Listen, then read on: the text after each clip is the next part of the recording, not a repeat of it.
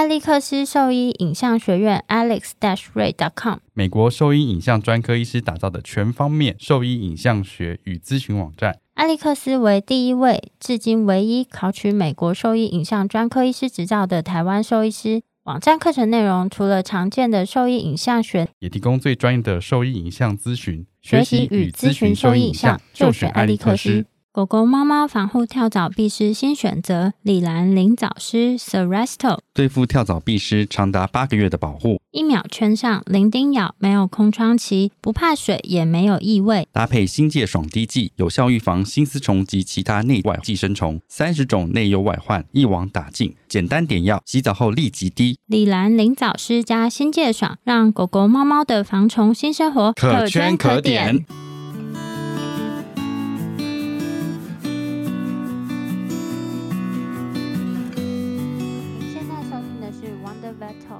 级好兽医的闲聊时间，我是兽医师肖慧珍，我是兽医师林哲宇 Steven，在这边我们会用轻松谈论的方式带给大家一些简单而正确的小动物相关资讯，也会和大家分享兽医师日常发生的有趣事情。不行啊，你的波形就不对啦。我再确认一下，因为我觉得太小声了，太奇怪了。之前是我听的小声，但是你的波形是正常的。我现在看波形都完全是异常的。你的是太小，我现在看起来你那超小的。你拔掉重插呢？我已经拔掉重插嘞。声音的输入还是怎么样？这样子嘞？你讲一些话看看。我现在先讲啦，可是我输入是选这个，哦、有，有，有，声音不一样了。现在这样有了吗？就至少有一些起伏。那现在这样呢？可以，这样就可以了。那我再重念一次。可以。好，好，可以。您现在收听的是 Wonder Vet Talk、嗯、超级好兽医的闲聊时间，我是兽医师萧慧珍。我是兽医师林哲宇 Steven，在这边我们会用轻松谈论的方式带给大家一些简单而正确的小动物相关资讯，也为大家分享兽医师日常发生的有趣事情。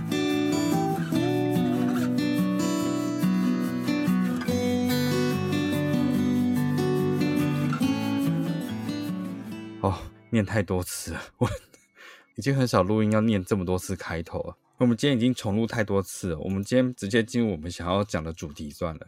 好，那你开始啊。一样啊，就是我们最近在看那个文章的时候，我发现了一个，不知道大家知不知道，就是 DVM 三六零这个算是网站或社群啊。然后它里面其实是有出像这样子的一些新的兽医师或者是动物用药或者是医疗的一些资讯。有看到一篇其实蛮有趣的一篇报道，这篇报道的内容其实蛮吸引人的，因为它其实是以那个标题，诶，英文标题我忘记是什么，但是就是以中文来讲，我的理解它就是一个呃，算什么延长大。狗寿命的一个药品。是不是觉得很吸引人？我在我写的那个文章里面，标题我就打“长生不老药”，听起来是蛮吸引人的一个药物。对啊，我觉得很有趣诶，因为以前的皇帝不都有那种什么炼金术师，就是要发明这长生不老药，这样感觉说从古代到现在，我们在做的事情其实是一样的，有这种感觉吗？嗯，好像有，但是我觉得现在人好像比较没有在追求所谓的长生不老，长生不老感觉对啊，人好像比较追求活在当下，现在活得快乐，但。没有追求一个，就是让寿命无限制延长。但是在动物，可能因为它们本来啊，生命是相对短的，相对于人来讲啊。然后特别是这种中大型犬，尤其是这种大型或是巨型犬，它们的相对平均寿命都会比中小型犬来的更短。嗯、那我们在已知它们已经有相对这么短的存活时间的时候，跟它们相处的过程，就是会特别更想要去做些什么，去延长。他们的寿命，就是想做这件事的动机是一样的，只是对象是蛮合理的，是吗？对啊，我觉得是蛮合理的。对啊，你知道，就最近我我有几只，像那个有一个病患，他是松狮。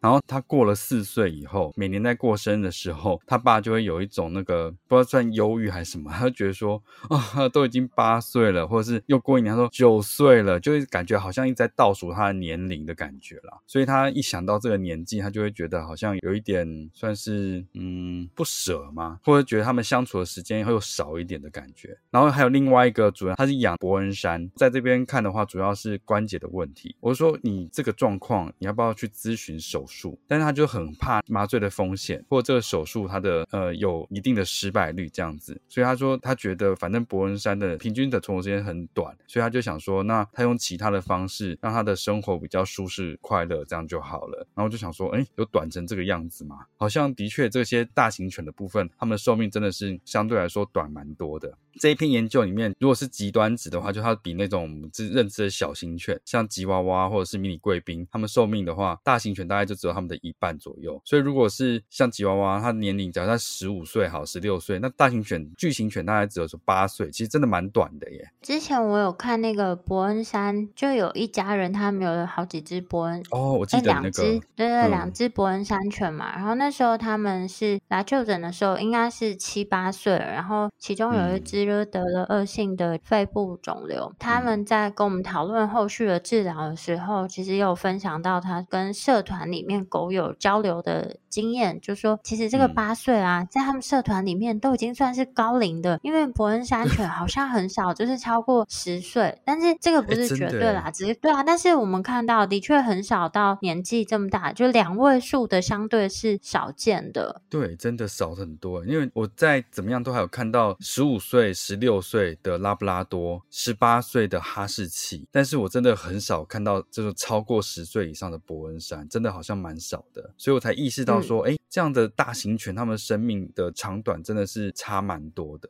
然后你刚刚讲到发明药物的目的性这件事情，所以的确，如果今天是养这种犬种的话，在这种相处的过程中，我就会想说，有没有东西是可以让它保健，或者是东西是真的真的可以延长它寿命的东西。所以这个药物的标题，或者是这个药物的研究的目标，其实是蛮明确，而且我觉得是蛮吸引人的。然后比较呃有点振奋的事情是说，这个药好像不是空想的，因为这个药现在是有获得 FDA 的批准，它是合理，就是它有一个是对它的药，它讲法是。确定他们对药物的有效性的预期是合理的，这件事情是美国 FDA 认可的，所以他有这个认可之后，他就可以做下一步，或者是他在这个有效期内，他可以开始推广这个药物的制造或是研究的部分，可以开始进行。我觉得这个是蛮有趣跟蛮振奋的一件事情。然后这间公司叫 Loyal，目前这个药品的名称叫做 Loy L O Y zero zero one Loy zero zero one，还是叫 Loy 零零一。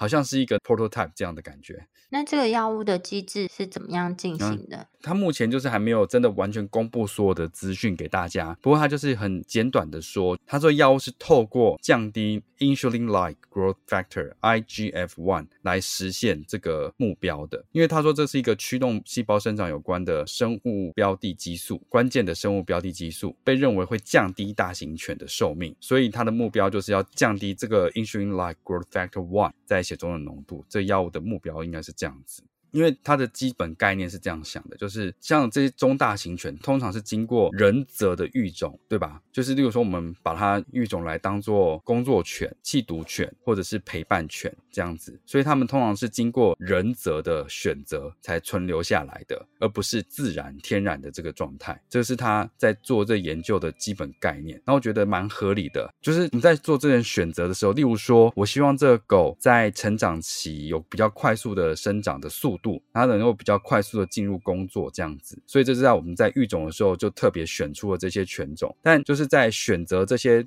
特殊的我们需要的特征的时候，表现型的时候，你有可能就把像这样子的基因型把它选择出来。就例如说，真的寿命比较短的这些狗狗，但它生长的速度就是比较快的，所以你就把它全部选出来之后，后续培育出来的这些犬种就带有像这样的基因，所以你的有可能是那个 IGF one 的这个浓度就是比较高的，懂吗？就像这样子的概念。了解。他的 CEO 就是说，这种概念其实兽医圈非常熟悉才对。他说，像我们目前非常知道的这种新繁衍，然后到育种的现在的结果就是德国狼犬的髋关节发育不全，非常常见吧。然后另外就是短头犬，像这种呼吸道问题，它也是人择的结果。所以如果像这种大型犬的品种，然后在经过这人的育种之后，它最后得出来的结果就是它的寿命比较短，这件事情其实就是人择的结果啦。所以可以用这样的概念，然后去发现激素对它的影响。用这样子的药理机制来延长它的寿命，所以它最基本的概念是这样子。它的这个药品是说，他们是以预防或延迟与年龄相关疾病的发生，不是说在生病之前进行治疗这样子。所以它是一个有点像预防医学的概念。听起来是蛮有趣的，不过感觉好像还是有很长的一段路要走。而且在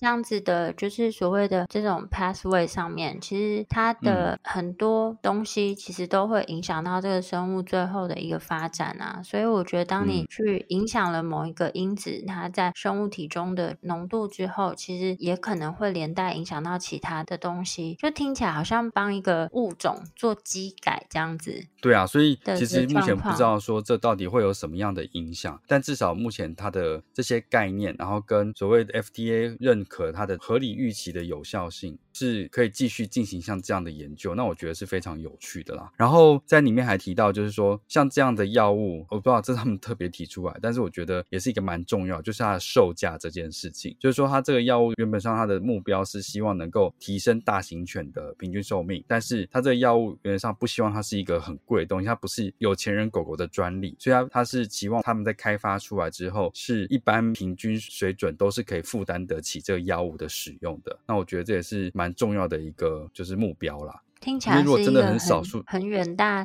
理想的。对，我觉得有点像，因为我觉得这个东西看起来就有点像是那种预防药物的投予的感觉啦。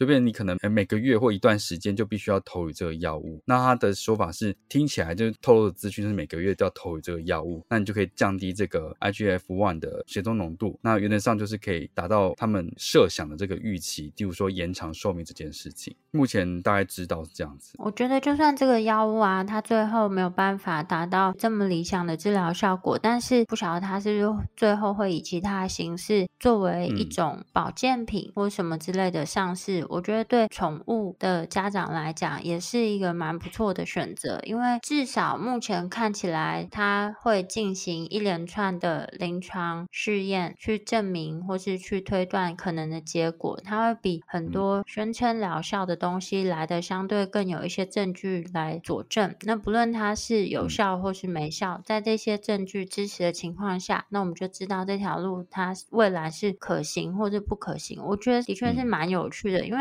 过。过去我们好像只能去想象，或是去杜撰这些东西的发生，但现在在现实里面，好像就可以看到这个。也许在我们有生之年，可以诶，应该会在我们有生之年啦。我们还还有一段时间可以活，但就是可以看到这些东西的进展，我觉得是蛮有趣的。比如说，当十年之后，我们再回顾到今天的这一集，那我们就会知道说，哎、嗯，这十年来。这个兽医领域或是兽医的用药上又有什么样的进展？进展了一大步。对啊，我觉得很有趣诶，因为你看十年前的我们怎么会想到现在很多的，比如说腹腔镜手术啊，或是很多的治疗方式，在以前我们都觉得好像是遥不可及，嗯、但现在它就变成一个很普及的手术方式。嗯、所以十年其实可以看到的差异变化是蛮大的。就这就要讲到那个手机的发展，这个通讯软体跟手机发展的。速度实在太快了，又像上次我们讲过的，我忘记是影片还是怎么样，他拿以前我们用的，例如说 Nokia 三三一零的手机给小学生看，现在小学生看，他说：“你知道这是比较早期的手机，你猜它是多久之前的？”然后小学生说：“一百年前吧。”啊，好过分哦！我觉得 是不是年纪越小，年纪越小，对于越恶毒是不是？这个不是越恶毒，就是对于他们来讲，十年就可能是他人生的全部啊，他没有办法去想象。说的也是哎，但是对我们来讲，它可能只是我们人生中的一小部分，所以我们会觉得十年相对短。真的，对啊，所以我觉得后续的发展我很期待，蛮期待它可以发展到什么程度，就会变成说，哎，或许十年之后是不是真的有那种什么人你会有聪明的药，所以就 从小可以开始吃，你的智商就会更高，这样子，很像以前在看小叮当的那种感觉，这样好像 是可以讲到重启人生。我是台大兽医系兼任教授叶立森老师，我是野湾野生动物保育协会创办人齐梦柔兽医师，我是美国兽医影像专科谢玉红兽医师 Alex，我是动物法医黄威祥助理教授，我是动保兽医师吴静安兽医师，我是美国宾州大学临床病理助理教授朱佩华，我是美国肿瘤科和心鱼兽医师，我是香港城市大学兽医系外科兼任教授赖佩君兽医师。我是最懂小动物口腔外科的专家蔡依金兽医师，我是希尔斯亚洲区高级专业兽医经理陈婉竹兽医师。你现在收听的是 Wonder Vet Talk 超级好兽医的闲聊时间，最专业的小动物知识化频道。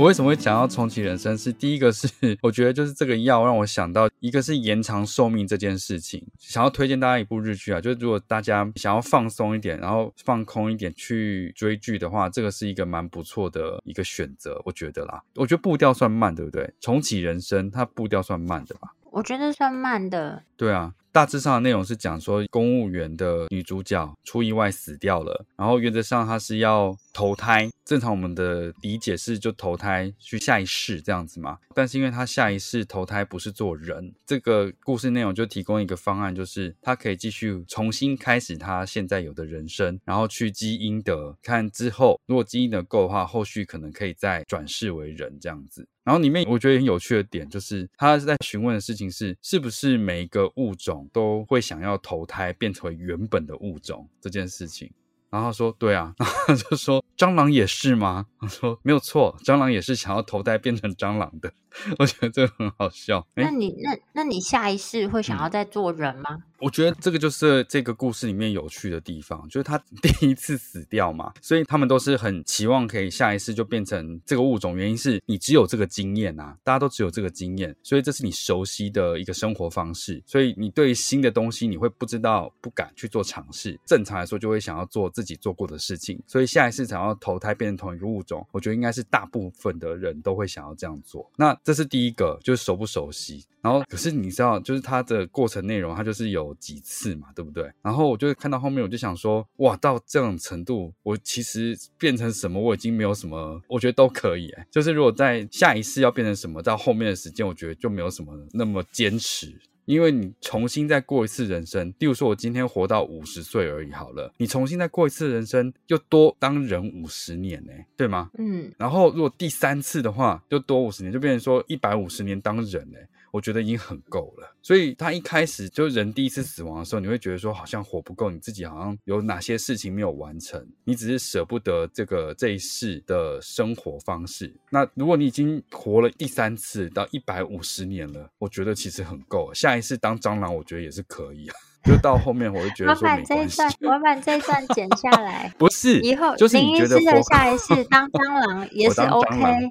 你知道我女儿很智障，女儿因为我们家就是那个木头床嘛，最近比较潮湿，就会有那个那什么虫，就是有点在抽里面会有那种长长的，有点像虾子的那种虫，你知道吗？书书虫啊？还是什么？就是很像干干的，会粘在上面那种吗？不是干干的，是那种有点像，不知道像虾子还是什么。它就有时候你在学校的那个木头的书桌打开，里面会有那种那种虫，哎，长条的，然后有点像虾子一样，不知道你叫什么。不知道，反正就是最近就是有那种很抽象，是不是？哦、反正就是有那种小虫子，然后我我老婆就在那边打那个小虫子，然后就是在那个我女儿那个床下面有很多只，然后她就是一开始用那个卫生纸一直捏死它们，就很狠，就一直在打嘛，然后后来甚至就用手直接一直把它们全部拍死，因为她觉得太多只了。然后我女儿在旁边看，她后来就问我老婆说：“妈妈，如果我变成那个虫？”你也会把我打死吗？我老婆说不会啊，我会把你养起来这样子。然后后来他出来，我就说你才不会，你就会一脚把他踩死，好不好？你干嘛骗他？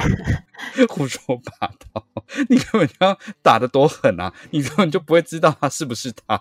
我说怎么会问这么奇怪的问题？所以说，我说人活。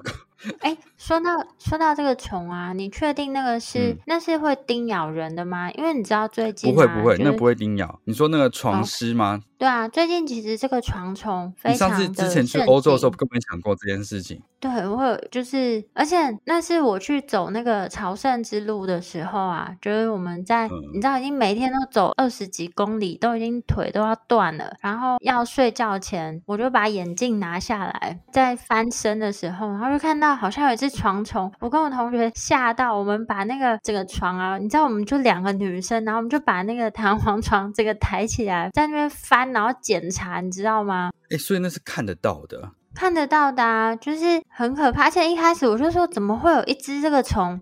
然后我们就立刻就 Google 那个照片，然后我们就发现是床虫。嗯、然后因为我们走那个朝圣之路，叫床虱或臭虫。对对对，或是床虫都可以啦，反正它就是一个翻译而已，但不是重点。重点是就是，我就觉得超级恶心的。然后我们两个就非常害怕，然后我也不敢睡那个床或盖那个棉被。最后我们两个是因为那个时候虽然是夏天，但是刚好那一周就好像有寒流来什么之类，冷的要死。我根本就没有带冬天的衣服，然后就把我包包里面所有的衣服就穿起来，晚上只包那个睡觉，我都快冷死了。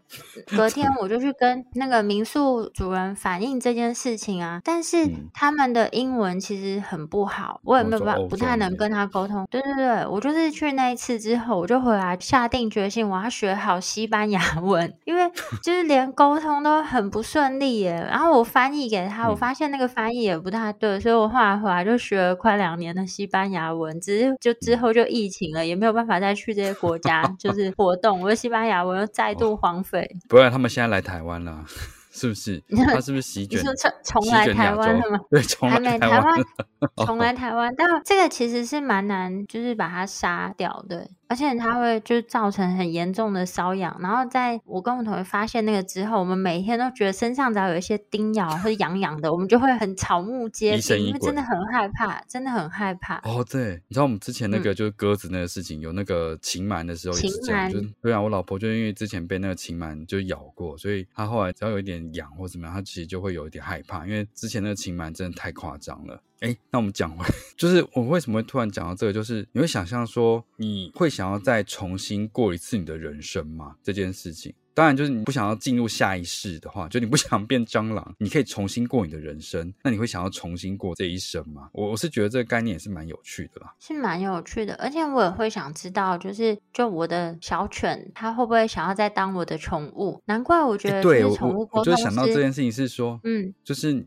你 又延伸到为什么我们今天讲可以延长寿命这件事，因为你重新过你的人生的时候，你就是重新再养这只狗一次，哎。他要重新再陪了你十八年之类的，他因为他他每一次重启的时候，他的目的会有一些改变，但这个我觉得也是一个，就对我来说好像是也是一个不错的目的啦。就除了说我去积阴德之外，好像可以重新再嗯怎么讲，跟我们思念的宠物或者是人事物重新在一起生活一次，这件事情好像也蛮不错的。我前几天就觉得对这件事情很有感而发，嗯、就觉得我家狗狗好像也老了，就再活不了几年了，所以就是没有那么夸张，好不好？到家没有，我就下班到家就是很晚，然后我就还是拖着我疲惫的身躯，然后带他出去散步。对啊，带他散步，嗯、因为你回。来就看到他非常兴奋的扑向你，然后他就真的在家里等你一 天。然后我有装那个宠物监视器啊，大概就是在我下班前的一两个小时，他就坐在门口等，等到我回来。然后我就觉得我这样是不是很对不起他？所以我就我 听到了吧？听到了，我听到这个互动的声音。就我觉得在带他出去走了大概三四十分钟，我真的好累哦，我到最后眼睛都半闭着。OK OK，可以了。所以基于这个，就刚我们提到跟宠物之间、啊、光这个目的，是不是就很适合重？嗯、光这个目的就很适合重新活一次，是吗？对啊，我觉得。然后、就是，可可是可是可是哦，可是可是就是重新陪伴一次，就是重新再失去它一次，这样可以接受吗？要看就你也知道他什么调整吧。哦，我我觉得如果是我的话，像我就知道说他有癫痫，会有心脏病这件事情。哦，拜票吗？嘿呀，金价吵死了！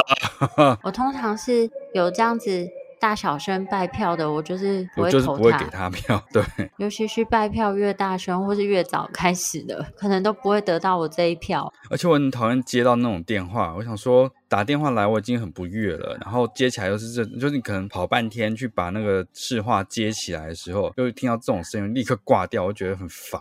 重新陪伴这件事情是很令人期待的，我觉得光这个目标就很适合再活一次嘛。可是就是你一定会再经历一次他要离开这件事情。不过啦，就是你第二次嘛，你大概就可以知道说他什么时间点是一个关键的时间点。例如说上一次 你可能选择了一个奇怪的医院，这一次你可以选择一个比较好的医院去处置这样子。嗯，对啊，所以我觉得重新失去他这件事情是也是蛮揪心的吧。很揪心啊！我其实常常都会回想我那些离开的孩子们，啊、就如果是现在的我，是不是可以让他们的存活时间就是变得更长？就我家自己的狗跟猫咪啊，虽然他们都活到年纪蛮大的，就豆豆的话是十六岁，菲菲的话也是十五六岁，但是我总觉得，如果是现在的我，好像可以让他们活得再更久一点。目标是不是有机会到二十岁？所以就是、嗯、说不是不是只有更久这件事情，生活品质也可以保持的不错这样子。对啊，就是这两只，他们都是因为癌症的关系，所以最后是安乐啦。嗯、但是不晓得现在是不是能够让他们这个状况被处理。嗯、就是偶尔在夜深人静的时候，我还是会想起这件事情，我是有点不太敢面对。嗯、我不晓得你会不会？我其实人生中养过太多小动物了，我觉得常常都会回想到这些东西。嗯、而且以前我家里养蛮多狗狗的，然后呢，就是他们离开之后，我们都会把它火化，然后就会有一个小骨灰罐。那那时候我在。在台中念书，所以现在一面墙都是吗？没有没有，就是我妈就会先把它放在我的书桌上，然后随着因为我在台中念书蛮久的时间，那过程中就有一些动物，就是他们就离开嘛。然后有一天我就回家的时候，发现我桌上就摆了好几罐，其实 就是知道他们曾经是我的宠物，但感觉还是有一点点怪怪的，奇怪，还是对啊，有一点。有一点点怪怪的，我是会都帮他们整理，但对对对，但是后来我就还是就找一个天气不错的日子啊，跟家人一起，然后去那个火葬场。我自己是蛮推荐这个地方啊，嗯、就是台北市、新北市的市民都可以去。然后它是在福德坑那边，就是有一个，它那边是垃圾处理厂，但是在那边它其实有一个宠物的花葬场，然后它就有种一些，它是一个山坡地，然后有分小动物啊，或是大动物，就是小型。的跟大型的，然后各自把它围成一区，然后里面有种一些花草，其实视野是还不错，蛮舒服的。然后现在那边啊，如果你有假日有空的话，你其实也可以带小朋友去，因为他那边有一个就是让小朋友滑草的设施，不用钱，不用钱。然后他那个滑草的那个车车是比较大的，我同学跟我讲说，那个小朋友去玩辛苦的是家长，因为你要下去把那个车再拉上去，那车很重，那没有办法让小朋友玩太多次，但。那个点是、哦、是还不错，对啊，跟宠物就是我觉得，因为他们真的就是是家庭中的一份子啊，所以很多这些东西，嗯、就像你讲的，虽然假设重启人生，他们又会再一次的离去，但是在过程中的这些生活点滴，不可能是完全一模一样，还是会创造出新的回忆。我觉得这一点，光是这一点就是无价。那你还记得？因为感觉就是你要。顺着原本的人生走是可以，但是好像也可以改变一些事情。有时候我会想说，如果那太小细节了，就是例如说我可能去逛个夜市，看到小吉，然后就决定要把它留下来这件事情，更不记得是哪一天的时间做到这件事情哎。所以如果真的有什么事情改变的话，其实小吉就不会在我们家里。可是你可能会被其他的给吸走啊！就像这样，就是 如果说照原本的，就是说你每一次都在做决定，然后你都要做跟原本一样的决定。到小吉进到我们家之后，你才可以开始改变后面的事情。不然的话，有可能小吉就不会来到我家里。所以你就变成要先照着那个原本的人生走才行。哦、到那个时间点再去换决定，就是你要把这些计划先拟好。然后我就想说，哇塞，他这样子重新读小学、国中、高中考试这样子，我就觉得，哎，前面可能还好，因为我觉得念书的时间，我自己是觉得还蛮开心的。只是在高中考大学的过程中比较痛苦一点啊，然后再就考转学考那个过程中比较痛苦一点，其他部分我觉得都还好。所以要重新过那个时间，我就会觉得有点漫长。哦，也是，是不是？就想到好像美好的地方，但其实有些事情 就是你会觉得说，哦，一直被关在那边，每天做一样的事情，那几个月真的是非常痛苦。然后再重新当兵，好烦哦。不知道有没有听众有看过这部影片，或是日剧，可以跟我们。对啊，就是日剧，或是可以跟我们分享一下，就是当初是怎么带家里的这个毛小孩回来的。对啊，我觉得就是相遇的那个时间，我觉得蛮有趣。就因为看了这个，我就想说，哎，小吉是怎么样来我们家的？我就真的只记得就是 逛夜市的时候，哪一天都不记得，我也不记得是在哪一间店，我记得是在那个通化夜市那边，然后看到小吉，然后因为我的我就是 设定，就我只要手放上去，那个狗狗有搭上来，就是手跟我手重叠的话，就是你这样子。哎，小吉有哎，就只有他有搭上来。真的，你当天就是一个要出去带一只狗回家的心吗？没有没有不是不是，没有，哦我都是随机的，就是哎，这只就是只能在逛的时候会看狗嘛，然后有时候我就会这样子做嘛。可是都没有狗狗搭上来，但那一天的话，小吉有，只有他把手搭上来这样子。可是这个故事跟你以前，它是集齐品啊。这个 故事跟你以前跟我们讲的有一点不太一样。我觉得你我已经第二次人生了。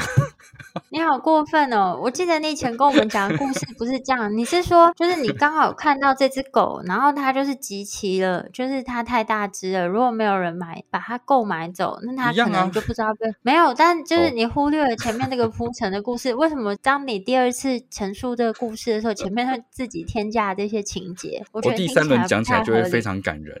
因为你的那个故事的细节就会越加越多，到底是不是 真的呢？越越没有人知道，没有人知道。没错没错，我已经第二轮了，所以就不一样。反正就是有这个设定嘛。那那时候就是这样子，我就回想起来，大家就知道只有这样子，好像没有什么再更细节了。对啊，我觉得很有趣，就给大家回想一下，就是你的第一次遇见狗狗的情况是怎么样的。像我就是这样子，很戏剧性吧？我家每一只来的狗，我都记得它的那个故事。真的吗？但是这是我记得的啦，我也不晓得，就是我家人记得的版本是不是跟我一模一样。Zoe 小时候是我在那个 Google 上面，就每天都搜寻，就是梗犬领养、混梗领养、梗领养，我就是用这种多重组合搭配。然后呢，我是在一个。嗯、呃，那时候是一个论坛里面，就是某一个贴文里面找到，因为有时候啊，有些卖狗，当时私家就是自家繁殖的狗，基本上是禁止自家私自繁殖然后贩售，但是当时的法规还没有那么严格，所以其实很多人呢，他们就会在这些论坛上面 po 一些文章，说什么哦，狗狗领养啊，但是要附带什么什么什么钱啊，什么之类的，其实就是变相买卖的一个方式，但是他就把它包装了是、嗯、哦，我家自己养着补贴一些。对对对，就是补贴一些营养照护金啊什么之类的。这只狗呢，当时它就是贴在一个论坛的贴文里面，然后就说他们家狗真的不小心配到了，嗯、然后就生出了这几只。然后当时 Zoe 的名字叫做茶叶蛋，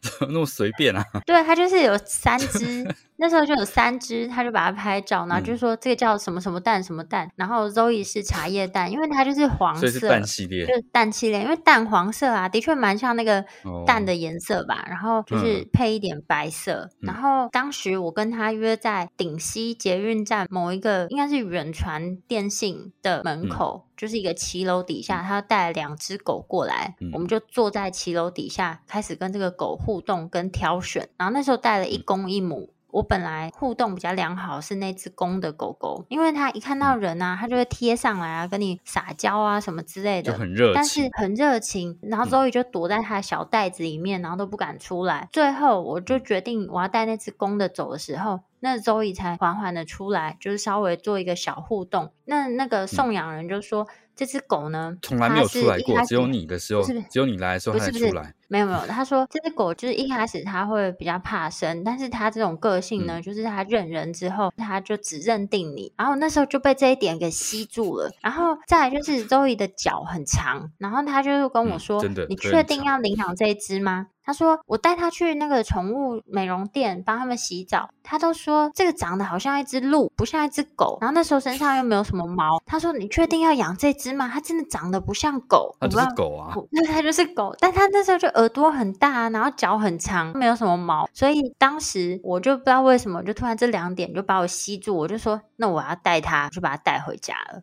你要一只就是腿很长，不像狗，不像狗的狗，然后只爱，不像狗的狗，只爱我。对，我跟它是 这个关系是很紧密的，所以我那时候就把它带回家。你也蛮多细节的啊，很多细节啊，我的故事讲很多次都一模一样，我没有添加其他的内容。真的吗？你到第三回再讲一次看看。没有，很多人都听过这个故事，我相信都是一模一样的内容，不像你，你之前跟我讲的到现在根本都不一样。没有，我是为了时间的关系，所以我忽略掉很多细节。就是我觉得跟家中宠物相遇的过程啊，是非常特别的一个瞬间。然后如果说就有听众可以的话，就跟我们分享，很想听听大家的故事这样子。然后重启人生的话，我觉得是一部蛮有趣的日剧啊，因为我其实不太看日剧的。然后它的铺陈算是蛮。平时的，然后会觉得很贴近生活啦，我觉得蛮贴近生活的，跟这一代人也是有一些，我觉得是有一些连结就是了。看的时候会觉得有一些小动作或小细节会有会心一笑的感觉。所以蛮推荐大家去看这部剧。然后这边再跟大家分享一些我们平常会看的，除了就是那些学术论文以外，就我们会看的一些兽医的文章。今天分享的这一篇文章呢，它是来自一个网站，叫做 DVM 三六零。三六零。对，然后另外我们。比较常看的，因为你知道每天都看那些学术论文，就会觉得有一点烦。有时候还是想放松一下，但放松一下又不想看一些太轻松的文章。那我们就想看，嗯，兽医圈有什么有趣的新闻啊，或什么之类的。那我们又希望这个文章的来源是有一些参考价。那我们会订阅很多电子报，但是或是我们这个主动搜寻的话，有时候就看一下这个 DVM 三六零啊，或是 Clinicians Brief。然后或是 Today's Veterinary Practice，就是这三个网站。然后如果大家有兴趣，有想要看看相关的就是资讯啊，新的发展，那也可以追踪这三个网站的社群媒体，它就是也会推播一些新的文章这样子。那今天就大跟大家分享到这边。如果说对我们分享的内容有兴趣或者有疑问的话，都可以上我们的网站，我们的网址是 triple w 点 wondervet dot com 点 tw，或是 Google FB 搜寻 Wondervet 超级好收益都可以找到我们哦。喜欢我们的内容，也可以点选 Apple Podcast 上链接，请我们喝杯饮料哦。那今天节目先到这边喽，拜拜，拜拜。